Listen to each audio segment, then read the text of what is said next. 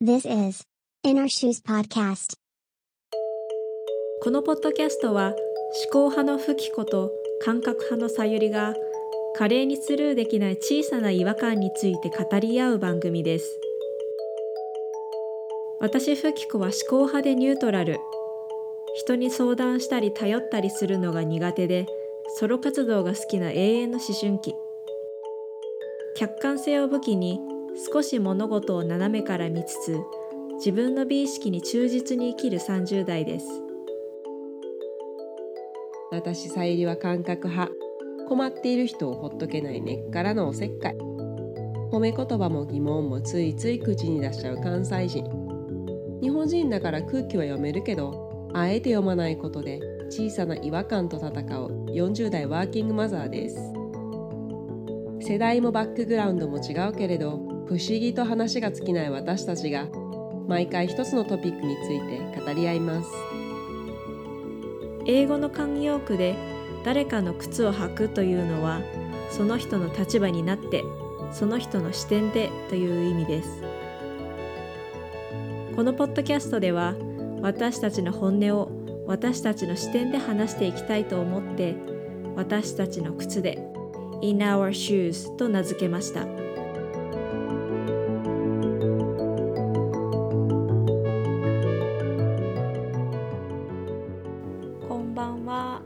ばんは。今日のこんばんは長かった語語尾長い。関西人結構語尾長い人多いね。関西人さ語尾のさ母音をものすごいはっきり発音するよね。そうやね。ねえとかね。今言ったみたいに。そうそうそう。うん。そう。ありがとうとかさうん。なんかありがとうとかじゃなくてなんかうん。しっかり母音まで。そうそうなんです。しっかりと。メガネとかじゃなくてメガネとかさなんかあ違知らんけど。う違う。なんか今なんかあの外人が日本語喋るみたいになったね。メガネみたいになってたって今。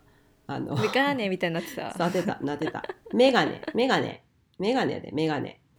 メガネはメガネなんだ。So you repeat after me. メガネ。メガネ。はい、冗談はこれぐらいで。はい はい。ちょっと雑談であのこの間さゆりと、えっとすっごい久しぶりに対面で会って。そうだよね。一いや1年は経ってないか。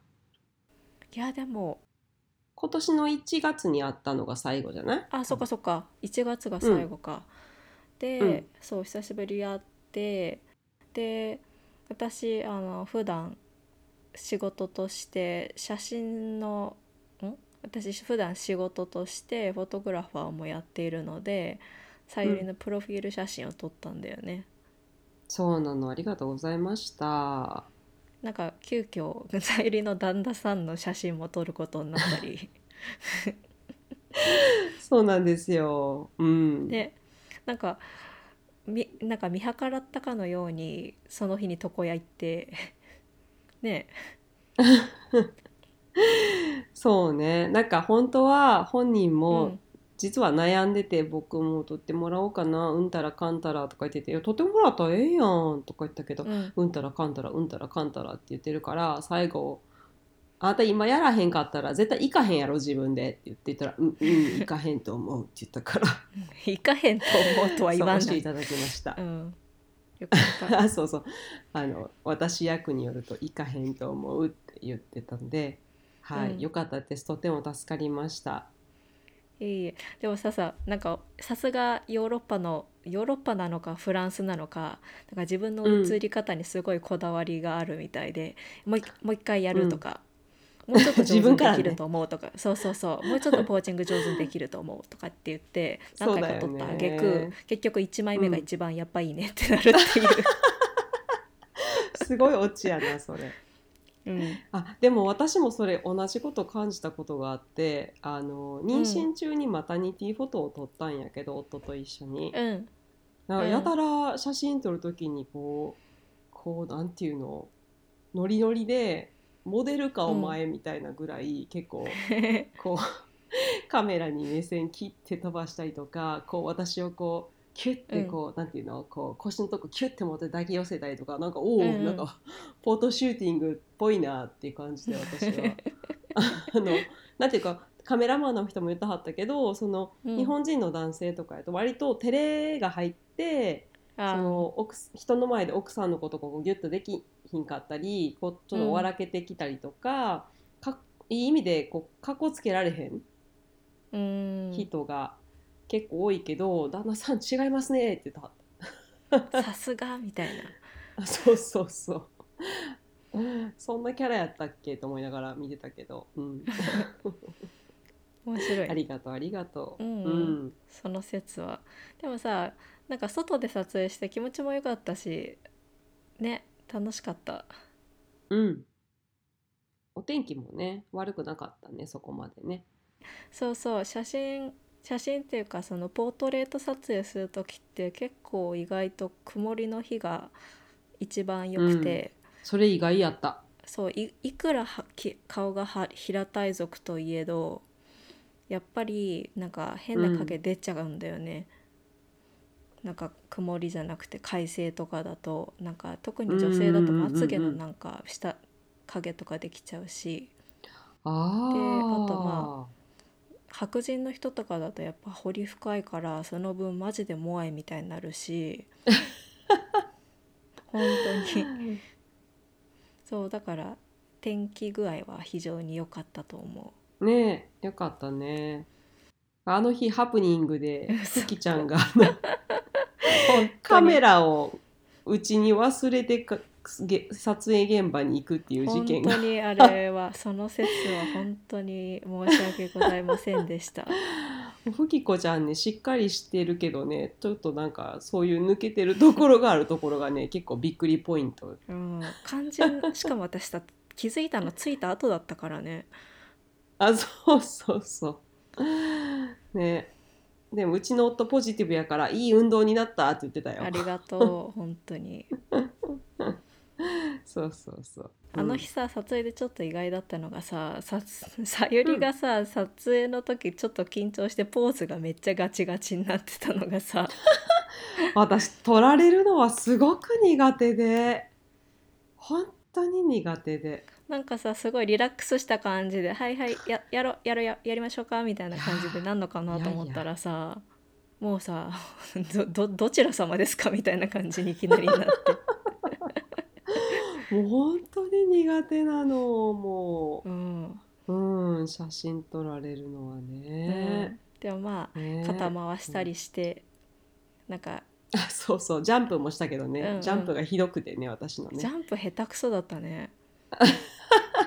普段飛ばへんやんだって。いやーでもなんかあのスキップができない人みたいな感じになってたもんいやスキップはできるで。スキップはで私それきるけどね。それはちょそれすら私疑ってる。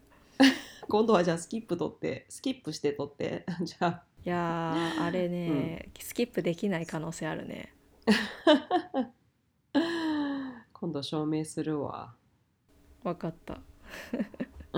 ちょっと雑談が長くなったけどえっあと、ね。今日のトピックは、親友についてなんだけど、うん。まあ、親友っているとか親友の定義ってそもそもなんだろうねとかそういう話をちょっとしようかなと思います。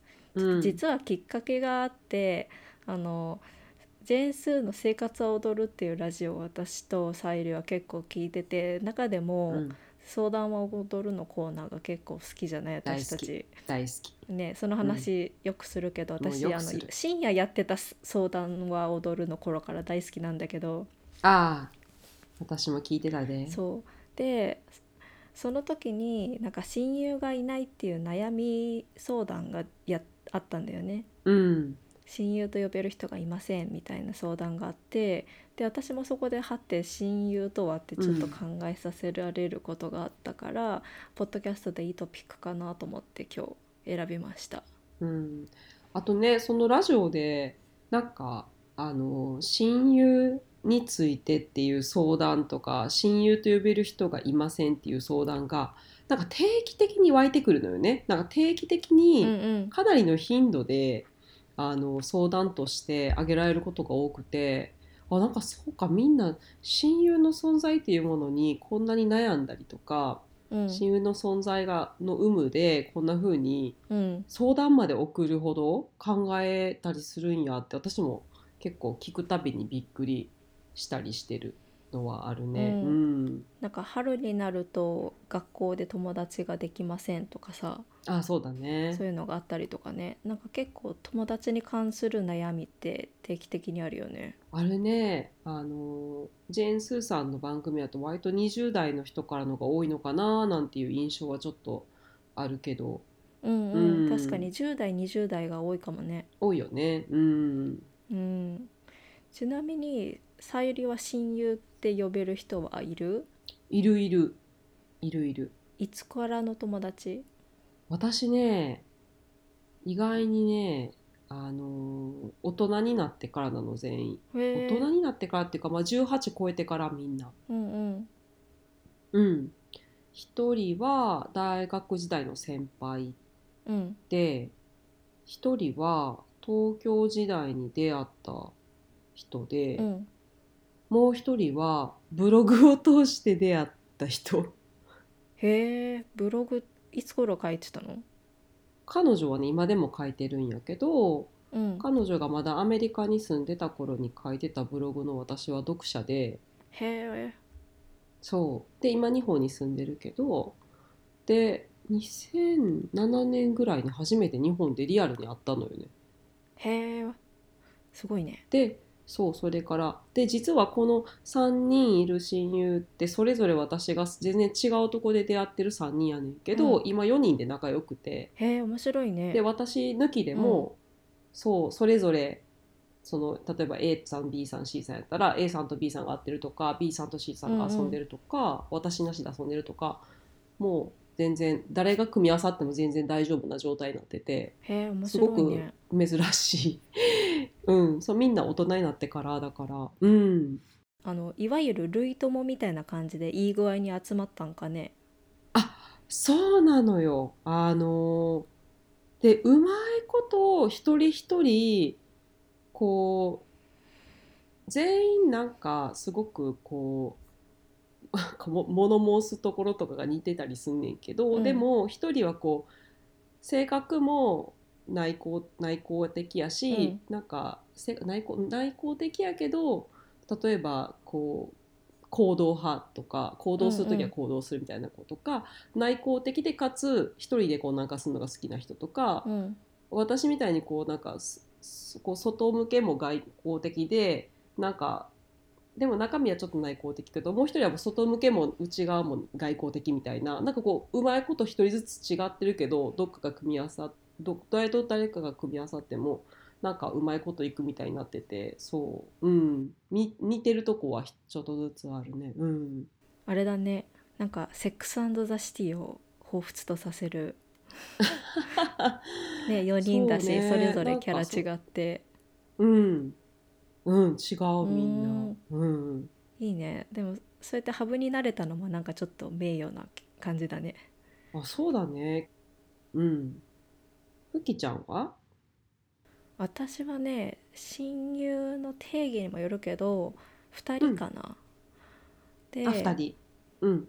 1人は中学校の時からのずっと友達のお子でうん。それねえっ、と私中学校1年生の時にいじめられてたのね。あそうだったんだね。でその直後にできた友達がその子だったの、うん。別に私をなんかそのいじめから救おうとしてたのかそもそも私がいじめられてたことを知ってたかどうかも分かんないんだけど、クラス違ったし。なんだけどなんか急に仲良くなって最初は3人組だったんだけどなんかいつの間にか2人になってうん。で高校も結局同じところに進学してうんただ大学は彼女は県あの県外行っちゃってうんで私と彼女は就職した場所も全然違くてだから一緒の空間をなんか共有するとか一緒の地域に住んでた頃って結局中高だけなんだよね。うんでそんなに頻繁にも連絡取らないんだけど なんか離れてす住んだらほとんど連絡取らなくてなんか年に2回みたいな時もあったんだけどでもそれでもなんか会うとずっと喋るしみたいな。うんうんうんうんうんうん、で大人になってからは、えー、と年に1回の夏休みはその子と旅行に行くっていうのをここ数年はずっと続けてるかな。うんうん。そうかそうか。もう一人は、もう一人はね会社の同期であうんうん。今残ってる数少ない同期なんだけど彼はうん。そんなにねなんかまめに連絡するタイプでも相手に対して思い思いやりがあるタイプでもないんだけどその代わり相手に対して反感があんまり感じるタイプの人でもなくて、なんかなんかねニュートラルなんだよね、なんかそういうところが私は一緒にいて居心地がいいというか、うん。うんですっごいイライラもさせられるからあんまりなんかあの必要以上に なんか期待をしないようにもしてはいるんだけどなんかそのうん。バランスがなんかちょうどいいかなっていう感じがする。おお親友で男の人出てきたね。だ男と友達になれるか問題でしょ。あそうそうそうそう。うん、でもなんかこれさ、もうさ使い古された言葉だけど彼に対して本当に恋愛感情が湧かないんだよ。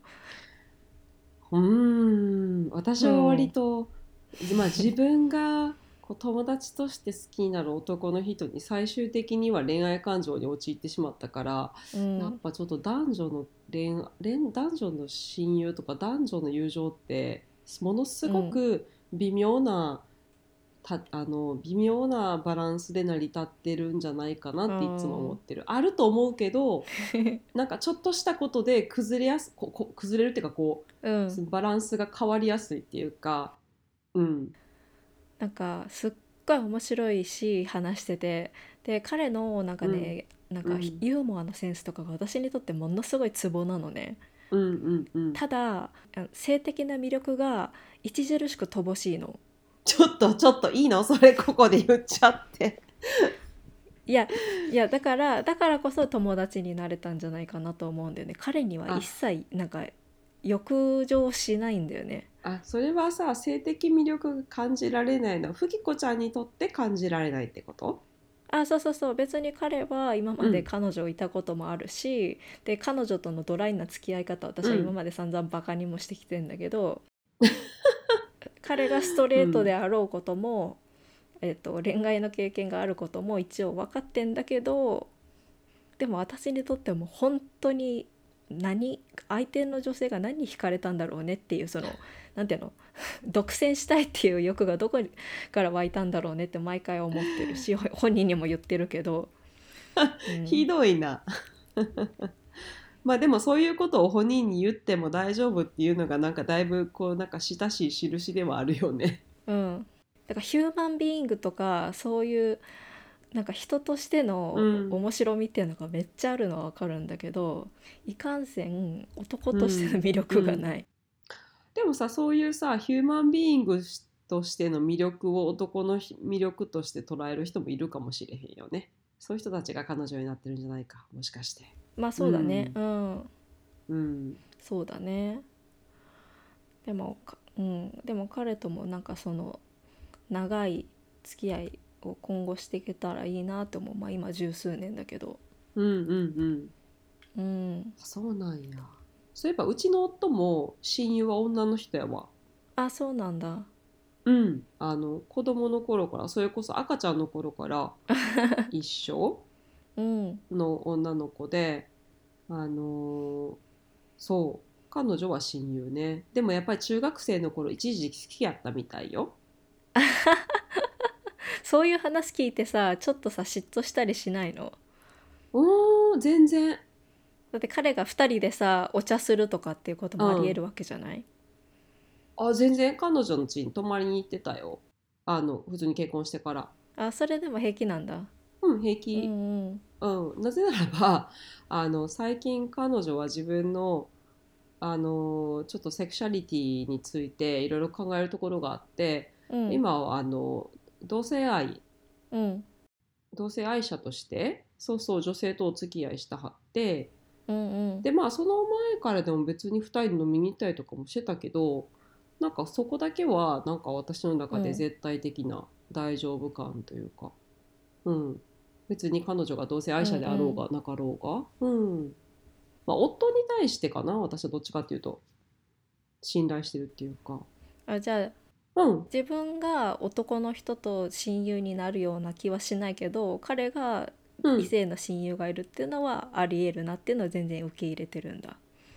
うん、受け入れる。ただ私はないなと思うんうん。う、うん、そう。私自身には多分起こりえないなって。へえ、そう私もね、うん。そんなにそもそも嫉妬深い方じゃないから自分のパートナーが女性と2人でなんかご飯行こうがそんなになんとも思わないんだよね。なんかうん。仲がいいいいから行くんだろうし仲良くないのに行くんだったらそれはうむむむってなるけど。でもねあの夫が結婚してからポロッと言ってたんやけど、うん。あの別にその例えばその親友の女の子とはご飯とか行くのはもちろん行くし、でもその前に私に必ず確認は取っていってくれるしうん。でやっぱりその自分に何にもなくてもうん。例えばどんな感情とか相手に何にもなくても例えば女性と2人で同僚と2人で飲みに行くとかなった時にうん。やっぱり酔っ払ったりとか なんかそういうなんていうの？雰囲気とかその自分の判断能力がなくなるような状態になってしまう可能性だってなきにしもあらずでお金お酒が入るとうんだからそういうことが起こり得る可能性がある状態にあえて自分を持っていこうとは思わないってやっぱ結婚してからは言ってた。あそうなんだ。だからなんかその女性とだけと親友の彼女以外でね女性と2人で飲みに行くとかっていうのは僕はしたくないって言ってた。へえそうなんだ。うん、そこはなんかあまり。ミサを立てたじゃないけどなんか。まあありがたいっちゃありがたいよね。そういうふうにちゃんとね。あのうん、だそういうことであの、まあ、自分の妻とかを悲しませたり結局大事なものを壊すことになってしまうのは嫌だともう自分で分かっているから、あえてうんうん。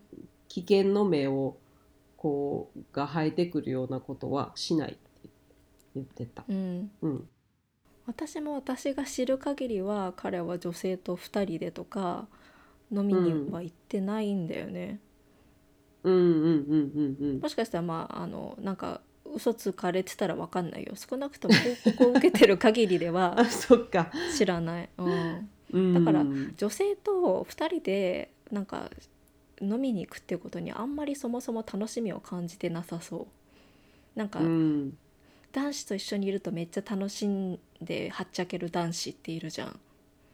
うん。ああいう場が好きなんだと思あゲームしたりとか？みんなで？うあそうそう。ほんとスマブラやってビール飲んで みたいなそういうもう中学生かみたいな。ええやん。そうそういうのが多分本人としては結局一番楽しいんだよね。うんうんもちろんさ男女半々とかさ、なんかカップルが混ざってるとかそういうのはさうん。うんよくあるしそういうのはあの楽しいと思ってるみたいだけどうん。多分女性の親友っていうのはいたこと多分ないんじゃないかな。なんか女性のルームメイトは昔いたみたいだけど。うんうんうんうん。うん。ね。なんかそれもさこう親友って何っていうところにもつながるなと思っててなんかうん。私の中ではうん。やっぱり親友である人とは裸の付き合いができる人 っていうのはちょっとあって一緒に温泉行きたいかみたいな。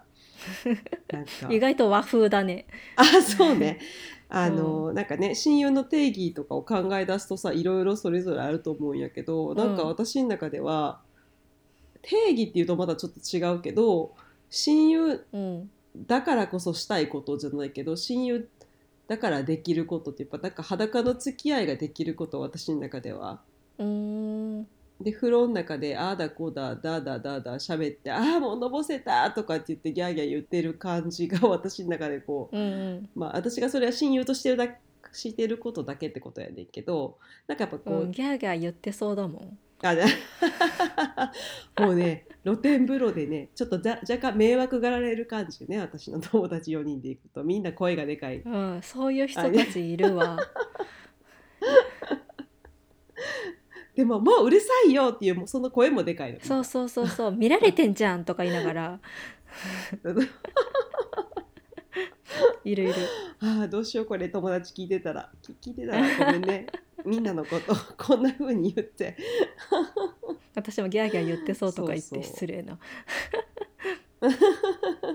でもさそのラジオのさラジオでスーさんがジェーン・スーさんが言ってた話で、なるほどって思って結構それが的を置いてるなと思ったんだけどそのスーさんの学生の頃のなんか学校の先生がポロッと言ったことで親友っていうのは夜中の2時に電話しても迷惑だと思われないしかける自分もこんな時間にかけていいかなって思わないような人なんだっていう風な定義をしてたらしくてうん。私はそれはかりかえ結構言えて妙だなと思ったんだよね。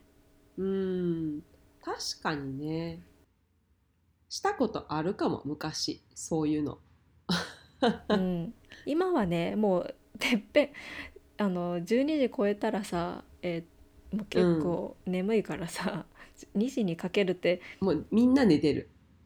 多分まあ2時にかけるっていうのはなんかトラブってるっていう場合が、うん。おほとんどだよねきっとね。っていう時に、ね。うん。こんな時に頼れる人って誰だろうっていう電話相手かな、そうだね、うん。うん。親以外でね。こう。なんか心理的距離とか、うん、普通やとさそういうことでできる間ってすごいうん。まあ限られるっていうか、まあ、その中でもその血のつながった人以外うん。にそういうことできるって言ったらやっぱり親うん、友かなだと思うよね、からガチでトラブっててうんも誰でもいいから出てみたいな時はもうさいろんな人にかけると思うけどふと寝れなくて電話するみたいな、うん、そうね。なんかちょっと心配事があってどうしても誰かと話したい時とかね、うん。そうだね。うん。そういう意味ではさゆりはその3人は完全に当てはまるんだよね。そうだね。もうそもそもでもその前に最近どんなに悩んでても深夜2時まで起きてられるかっていうのがちょっと若干問題やけど 私の中では。そしてみんな子育てしてるからもう深夜2時とかみんな爆睡で誰も出てくれなさそうやけど、まあ、みんなね今みんななんかなマナーモードとかしてそもそも気づかないよね。そう。ふきちゃんもなんか音切ってるって言ったもんね。そう私あの12時超えたらなんていうの音が通知とかが出ないようにしてるから、うんうんうんうん。うん、だからまずもって気づかないと思うんだけど、そうよね。家電とかない限りさすがにちょっと難しいねそうなってくるとそうだね。固定電話ないね。うん。こう独り身同士の時ってそういうことができてたと思うよね。なんかこう深夜とかうん。夜12時超えてから連絡してみるとかさどうしても。うんうん。でもやっぱり家族ができるとそういうことって本当にうん。できなくできなくなったっていうかしなくなったし誰どっちか片方に家族ができると、やっぱりできなくなったよねちょっとうね。ん。うん、そうだね確かに。ライフステージによって変わってくよね、そういう。気兼ねの具合ってうんうんうん。ちなみにさそのライフステージの話で言うとさ小さい頃にこ友達だった人でいまだにつながってる人っている？まあ親友って呼べるレベルじゃなくても。私ほとんどない。うん。幼稚園小学校、うん、私ね羨ましい。ふきちゃんとかみたいにこう地元の友達とうんこうそう今地元を離れてるにしても、今も地元の友達とつながってたりとか親友だったりっていうのが、私ないのね本当に。ああそっか。だから結構羨ましいなと思う。うんうん。なんか小学校の時に一番仲良かったグループの子っていうのは私ももう今全う然どこで何してるかも分かんないんだけど、その中学校からの親友は、なんだろうね。細く長くずっと続いてるんだよね。あそうなんだ。なんか最近は、うん、最近はなんか LINE ができてからまだもうちょっとうん。頻繁に連絡取るようになったような気もするけど、うんうん。うん、まあそれで言うとお互いにまだ結婚して子供がいたりとかしないっていうのもあるかもしんないけどうん。うん。だからそうだね。中学校っつったってもう子供だもんね。123歳なんてねそうだね。ううん。ん不思議だね。ね。えなんかそれこそさ子供からお大人っていうか、まあ、10代経て、まあ、20代になっていく間に、みんないろんな学校行ったりとか大学行ったりとか中には働き出す人もいたりとか、早く。うん。なんか本当にその子供の時仲良くてもやっぱりある一定の時期からうんそれぞれのなんていうのかな価値観が変わってきたりとかいる環境とかで、やっぱり働いてる人と大学生って全然違ったりするしそうだね。そういう意味でこうやっぱ話が合いづらくなってきたりとか、うん。なんか地元にずっと残ってる人とやっぱり例えば私からすると町町っていうか都会に出てしまった人うん。とのこうギャップとかって結構あるから、その中でもつなつながって続いてるのってあーなんかすごいなって思う。単純に。うん。ちょっと親友っていう話とはさずれちゃうんだけど私うん。小学校とか中学校がみんななんかあのバスとかで地下鉄とか電車とかで通学してくるようなところに通ってたのね、うん。別に私立とかじゃないんだけど。うん。なんか大学の附属のところで。で私は徒歩だったんだけど、ほとんどの人がバス乗ったりそういう公共交通機関で来てたから、なんか一緒に帰ってるっていうのがすっごい羨ましかったのね。だからさその地元の友達って言っても別に全然さあの近くないのよ家が。うんうんだからその中学校からの友達って言っても彼女の家はすごい遠かったから私実家に行ったこと2回とかしかないんだよ。あそうなんだ。そううちに来たことも多分23回とかしか多分ないと思う。だから外で会うっていうのがほとんど、とか放課後ちょっと長話して帰るとかさ。ううん。ん、まあ部活も一緒だったから部活一緒に頑張るとかまあそんな感じのつながりではあったけど、うん。だから学生の頃とか小中学校の時はなんか歩いて行けるところに距離になんかすごい仲のいい友達がいる人が結構羨ましかったんだよね。あーそっかそっか、うん学校の校舎にいる間しかなんかその人たちとつながりを持てなかったから一歩出るとみんなもう三々五五帰っちゃうからね。なんか私とかは田舎やったし例えば、いまあ、田舎といっても割とこう住んでるところは隣にすぐ家あったりとかしてて、ちょうど隣の家に同級生とかいたから子供の頃はすごいうん。家隣やしさすがにすごい仲良かったけど多分さそれってたたま,、まあ、言ったらたまたま家が隣でうん、よく遊ぶし弟同士も同級生やしって感じで遊んでたけど、やっぱりこう10代とかでこう自分の好きなものがこう確ちょっとずつなんていうかな、うん。自我が芽生えて自分ってこういう人間っていうのうんをうん。意識し始めた頃になると、まあ各々の違いってすごい出てきて、なんかそうなるとあれ今まで友達やったけど実はそんなに話合わへんなとかっていうのが私は結構中学から増えていって。実は合わせてたのかもで自分みたいなんとか気づいたり。う。ーん。とかなんか本当の自分らしい自分とかこういうかんこういう人たちと一緒にいたいとかっていうのが私の地元とかではもしかしてなかなか得るのが難しくて私にとっては。やっぱすごい本当にちっちゃい町で、まあ、言ったら本当になんていうの、閉鎖的っていうかみんながみんなのこと知ってるみたいな感じで。ううんん、割と地元から出えへん人も結構多いしでも私は結構外に出たい、外に出たいでずっと思っててなんか外国とかにも興味あったりなんか小学校から一人で英語英語勉強しだしたりとかしてたから、うんうん。なんかちょっと他のこと変わってるねっていつも言われてたのね周りからも。うん。そう。なんかちっちゃい頃から変わった格好をして 田舎やのに変わった格好するからすぐ目立つし。うんうんなんか言われたりとか。そう,、だからそういうのにイライラもしてたしなんかこう価値観の合う人ってなかなかいい日になって多分思ってたのが多分大人になってうん。東京とか、まあ、京都大学やってるけど出たりでそこからまた東京行ったりしてそう外の世界に出て今まで自分がいた閉鎖的な田舎から出て初めてあこんな人たちこんななんか話が合うとか感覚が合うとか、楽しい人たちが外にはいんねんやって初めて発見した感じだった、ね。私にとっては。うん。うんうん。あここが自分の居場所みたいな感じで。あそうそう。大人になってから見つけた友達の方が、なんかこううーん本来の私っていうか、うん今の私を形作るすごい価値観とかうんあの好きなものとかそういうものにフィットしてる感じがするかな私は。なるほどね、うん。うん。私基本的にさ内向きな性格で、うん、なんか人付き合いって割と狭く深くのタイプだからさ新しい人とさ知り合うだけでも結構苦痛なのね。苦痛って言ったらあれだけどあ靴靴 なんていうの,、あの仕事で対面するとか何か目的を持って対対面するそれこそコーチングでセッションするとか、うん。まああの打ち合わせするとか、そういうのは全然平気なんだけどなんなんか目的わかんないけどなんかわさっと人が集まるみたいなのが私とっても苦手で。あー。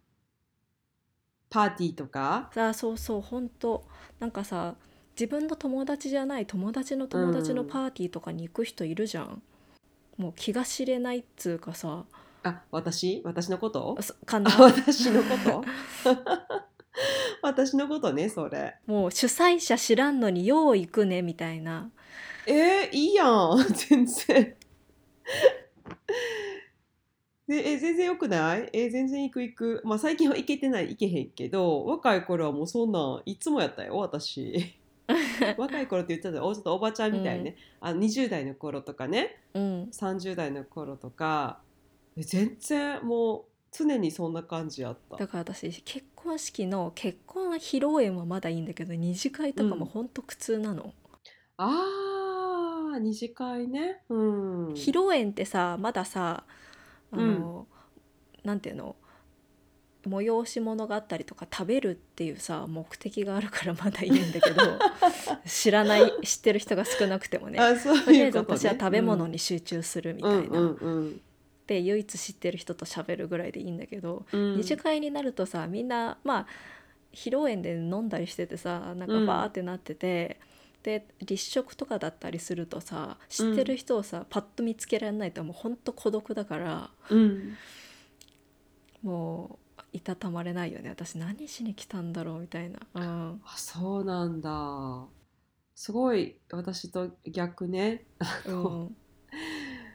私はすごい好きよ。でもだからといってこうなんかうんなんやろ。私ちょっと複雑で中、うん、そういう社交的やし、うん。いろんな人と話すのはすっごい好きやけどその中で注目されると逃げたくなるみたいなちょっと若干おかしなところがあって。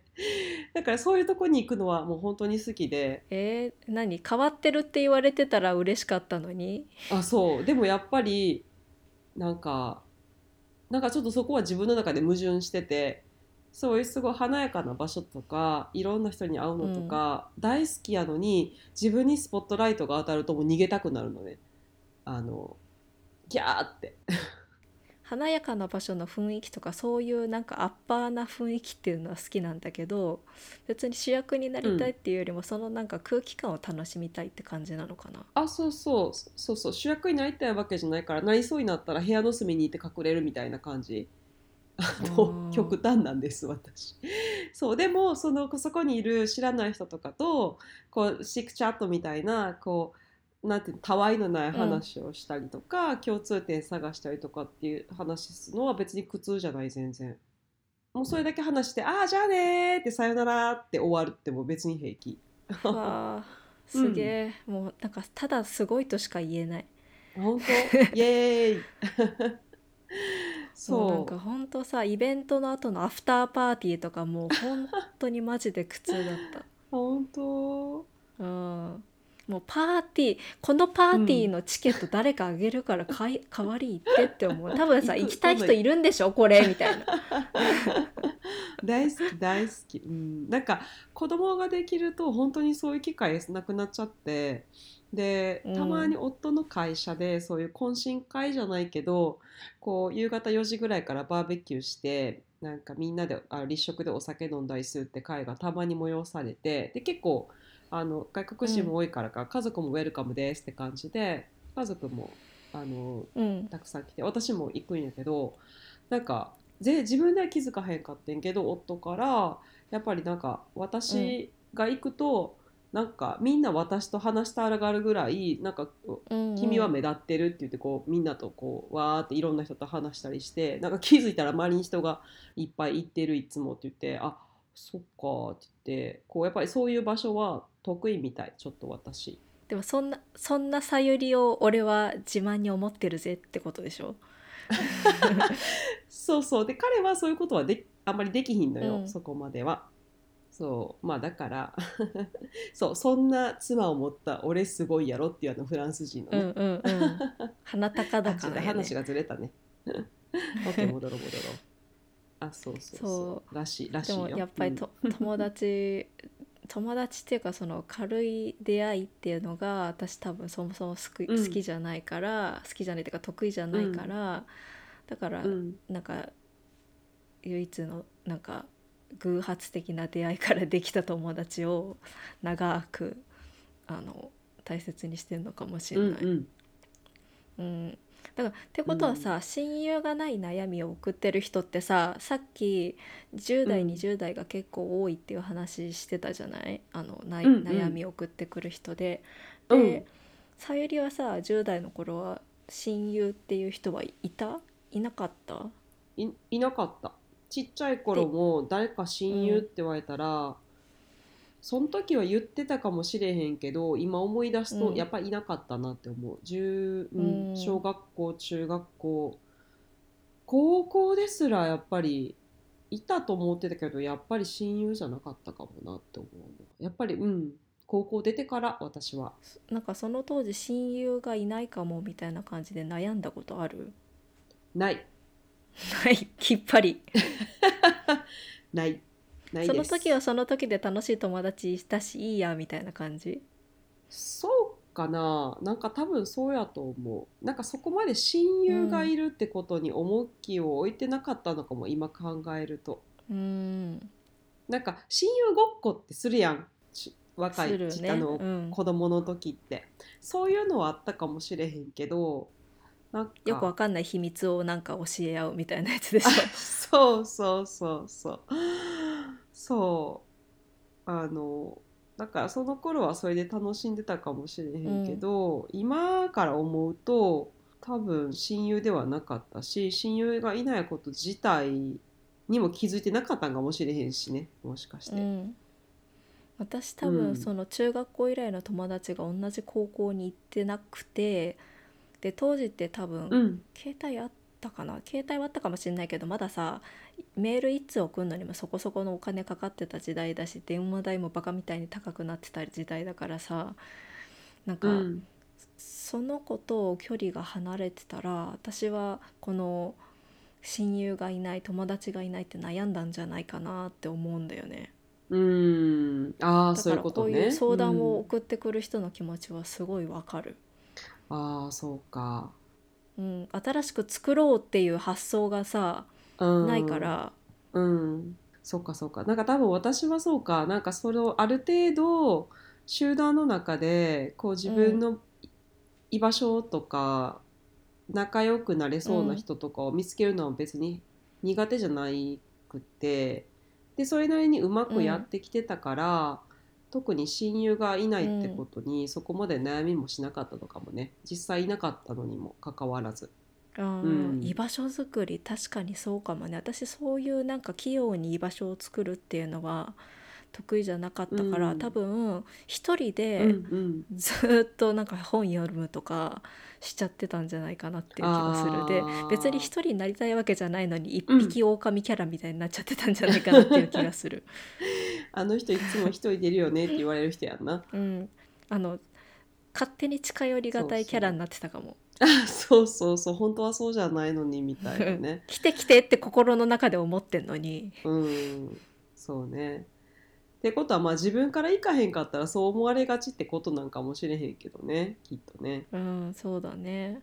うん。でもさ性格的に私とさよりもさ結構違うじゃない？あそうね。でもうん。でもなんだかんださ馬が合うっていうのもそれはそれで不思議だよね。多分私はあのなんていうのかな、合わせてもらってるだけ？あ違う違う。違うの違うの。中身はひねくれ者なの私も。あ分かった。聞くわ最後までも。あ そう私も中身はひねくれ者なのよ。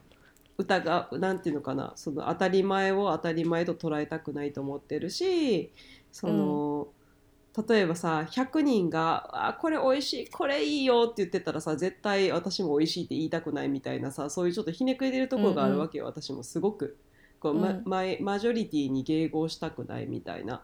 みんなと同じになりたくないみたいな、だからそういうところはすごい自分の中であるなと思ってるからだからなんかこうただのノリのいい人っていうわけではないと思ってるのね自分のことは。そう、なんか間口は広いけど私も友達は少ないよ、本当に。そう私は間口が広いから、うん。うんみんなからもういろんな人と仲良くていろんな人と友達でって思われがちなんやけど本当はそんなことなくて実は。うん。うん。ふきちゃんは間口は広くないし、広くなくてでかつ絞ってる人。でも私は間口は広いけど、最終的にはめちゃめちゃ絞っててそんなにたくさんの人と仲いいわけじゃないし、うん、あの自分の中でのこだわりとか、うん、じゃあお互いにその絞ってるファネルの中で、なんかちょうどいいぐらいにああったんかね。そうそうそうそうそうそう。そううん。ねなんか深夜2時にでさ物理的に電話するかどうかはまた別としてさなんかお互いに電話してもなんか、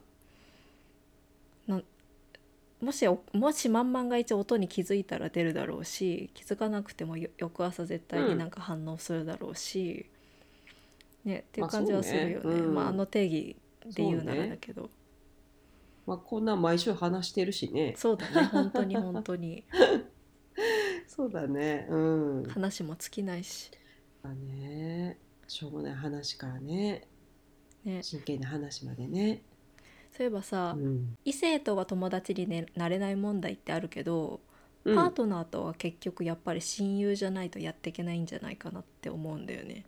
まあそれは一理あるわね。なんかやっぱりお互いのことを尊重しつつも、なんかやっていかなきゃいけないわけじゃない、そうね。ましてや一緒に暮らしたりするとさ、裸の付き合いもするしね裸の付き合いもするしね。その定義で言うとね。あそうちょっと違う裸の付き合いやけどそれはね。あの、そうね。でまあ確かにパートナーとはね親友であるべきとはまでは言わへんけどあった方が、うん。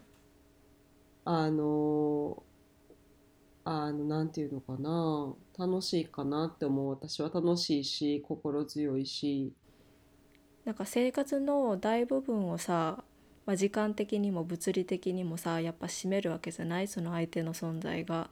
で、うん。その人とさ、まあ、親友レベルまで仲良くなれないとなかなか辛いんじゃないかなと思って。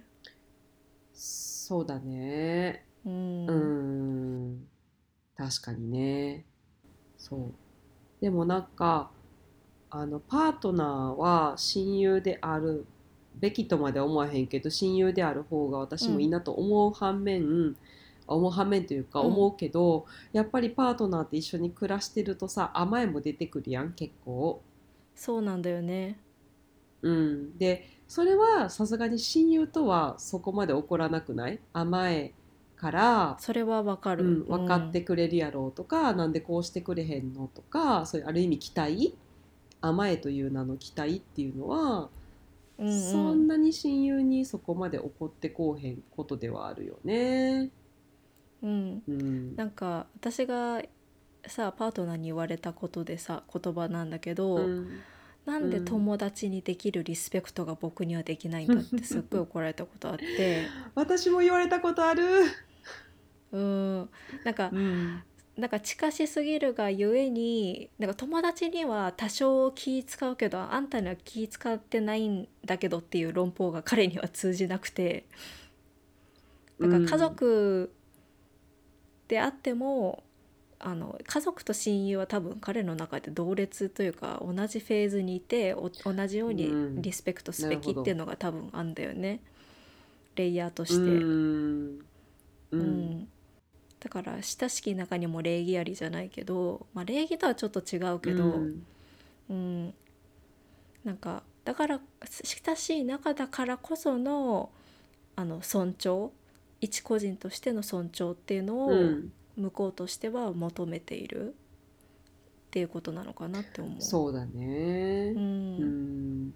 なんかそう思うとさ、なんか相手が親友であろうがパートナーであろうが、うん。まあ、そこにちょっと甘えがあろうがやっぱりなんかこう自分のことを100%なんか分かってよっていうのとか、さらけ出しまくってその、分かってくれるよねって私これだから分かってくれるよねっていうのはなんかたとえ相手が親友でもパートナーでも、やっぱりそれは 彼らの役目じゃなくて自分の本来役目であるのかもしれへんよね。そうだねって親友にはそれしいひんもんね、確かにね。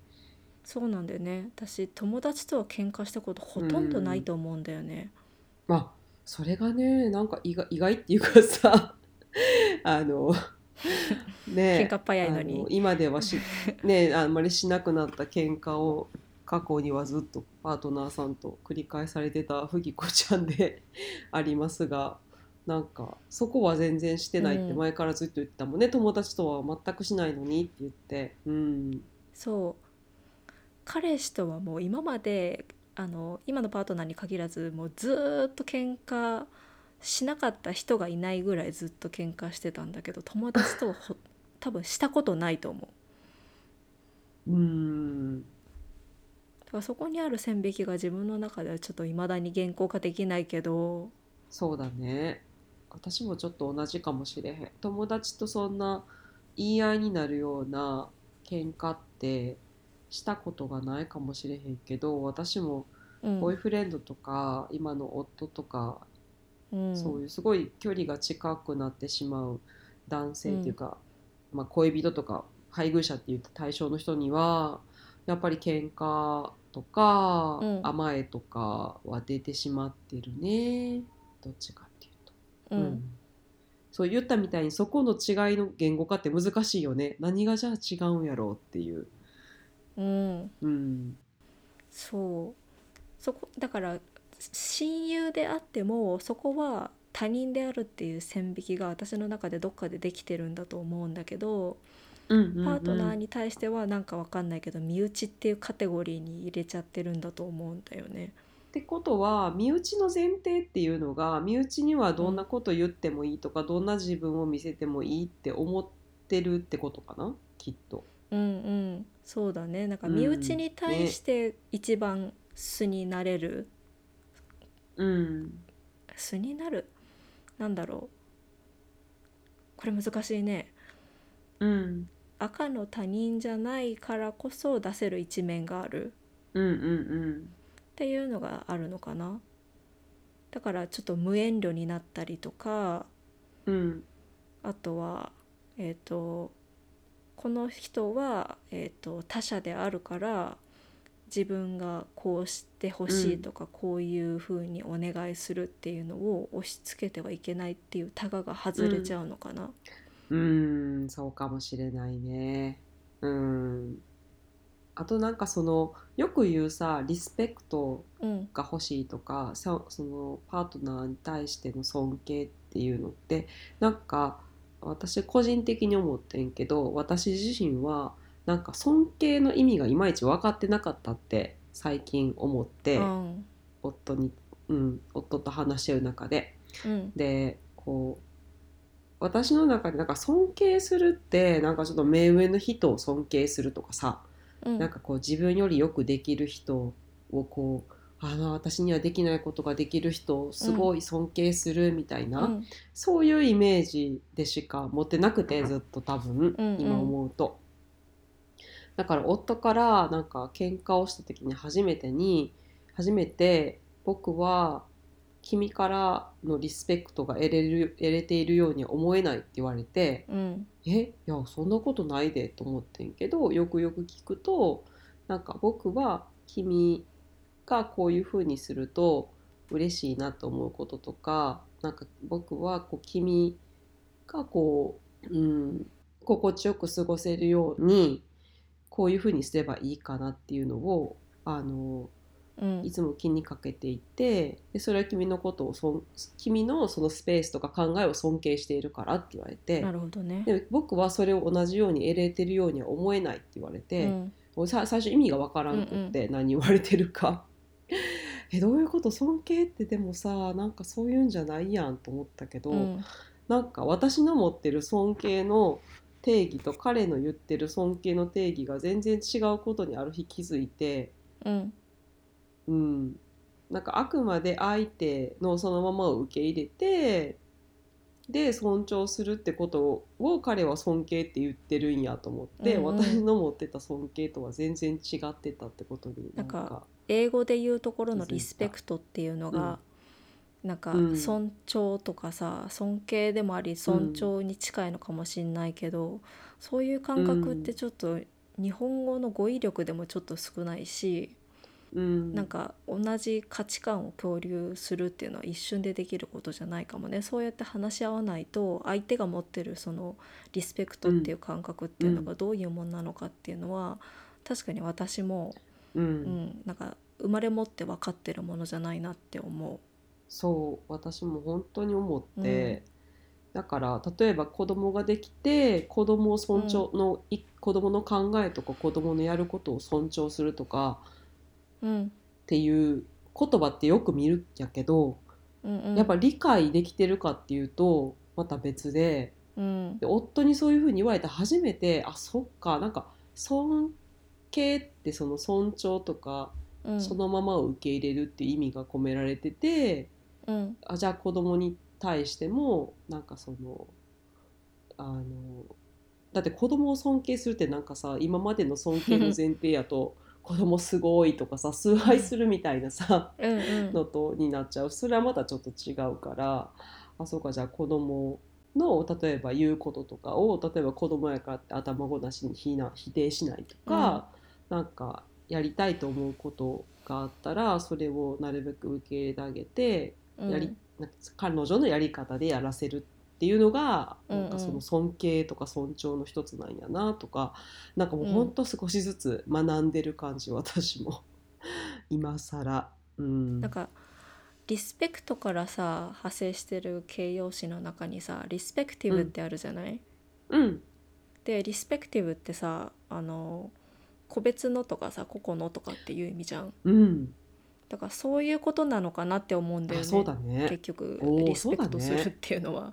あー、確かにね。だから個別のものとしてね。尊重するっていうのが結局リスペクトなのかなと思って、そうだうんね、なんか私それがさ、うん。リスペクトとリスペクティブが全然さなんか別の言葉のように感じてたから意味を覚えるのにうん。私すごい時間かかったの、学生の頃ね。今思うと、うん。全然頭は、うん。入ってこねえなと思っててリスペクタブル尊敬できるとかっていうのは全然スッと入ってくんだけどなんでリスペクティブが個々のになんだろうと思ってね、うん。全然さ暗記できなかったんだけど今うん。思ったら、あ個人を尊重するってことでリスペクティブなのかなと思って。そうだね。そう、うんだからささっきのさジェーン・スーさんがあのラジオで教師から言われて印象に残っている言葉としてっていうのあったやん、親友に関して。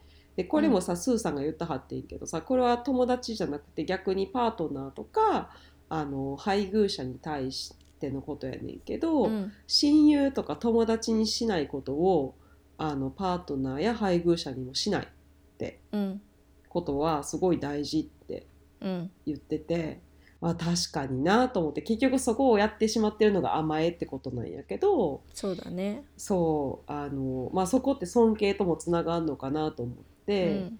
あのきっと親友に対しては例えば「ああ彼女はこういう人やからこう考えんのね」とかなんか、うん。あのそういうふうにそのまま受け止めてあげられてるうん。のにいざそうパートナーとか、うん、なんか配偶者とかになると、まあ、結局親とかにもそういうのあるけどねよくね。距離が近いから、こう何々してくれるはずだとか分かってくれるはずだとか、うん。これぐらい言っても大丈夫とかっていうのを勝手に自分で決めて気づいたら相手のねあの相手の尊敬がなかったり負担になってたりすることってよくあるよね。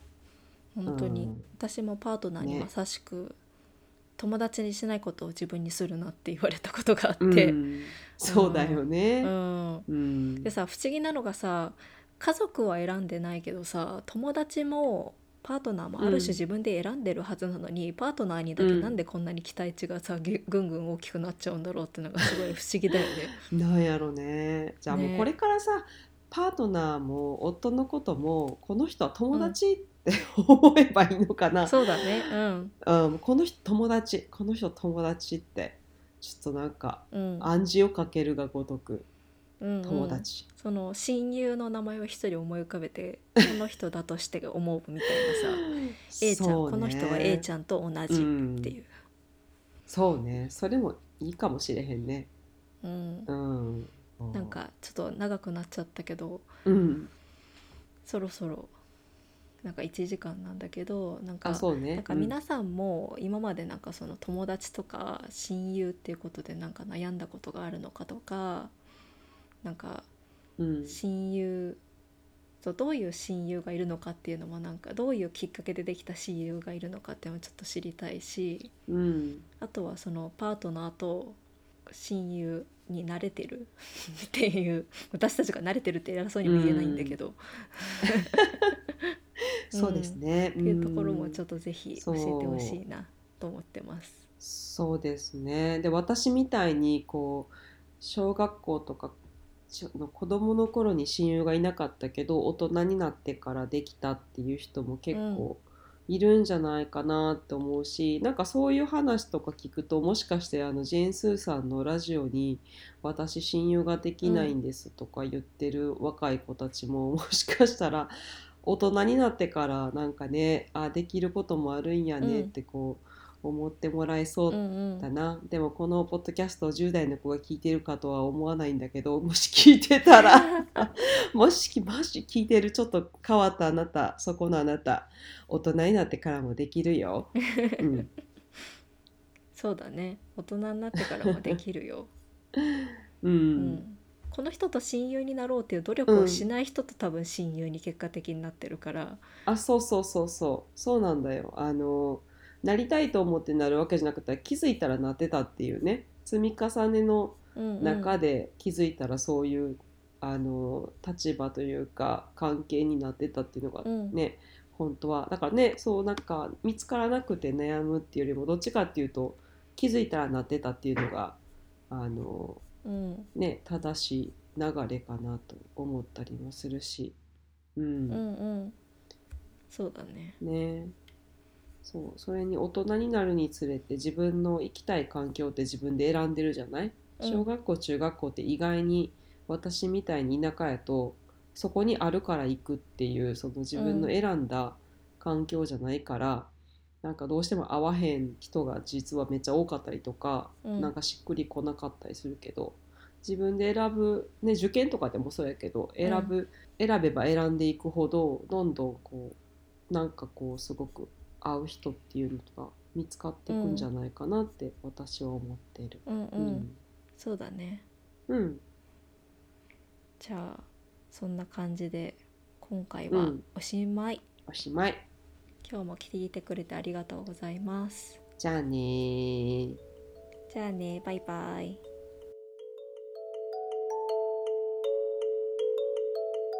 このポッドキャストはインスタグラムもやっています。ぜひぜひ聞いてくださった感想や質問取り上げてほしいトピックなどを教えてください。アカウント名は inourshoes.podcast ですアイコンは手のイラストが目印ですポッドキャストの紹介文にもリンクがあります。コメントはとっても励みになりますので待ってます。そして、すでにコメントをくださった皆さん、ありがとうございます。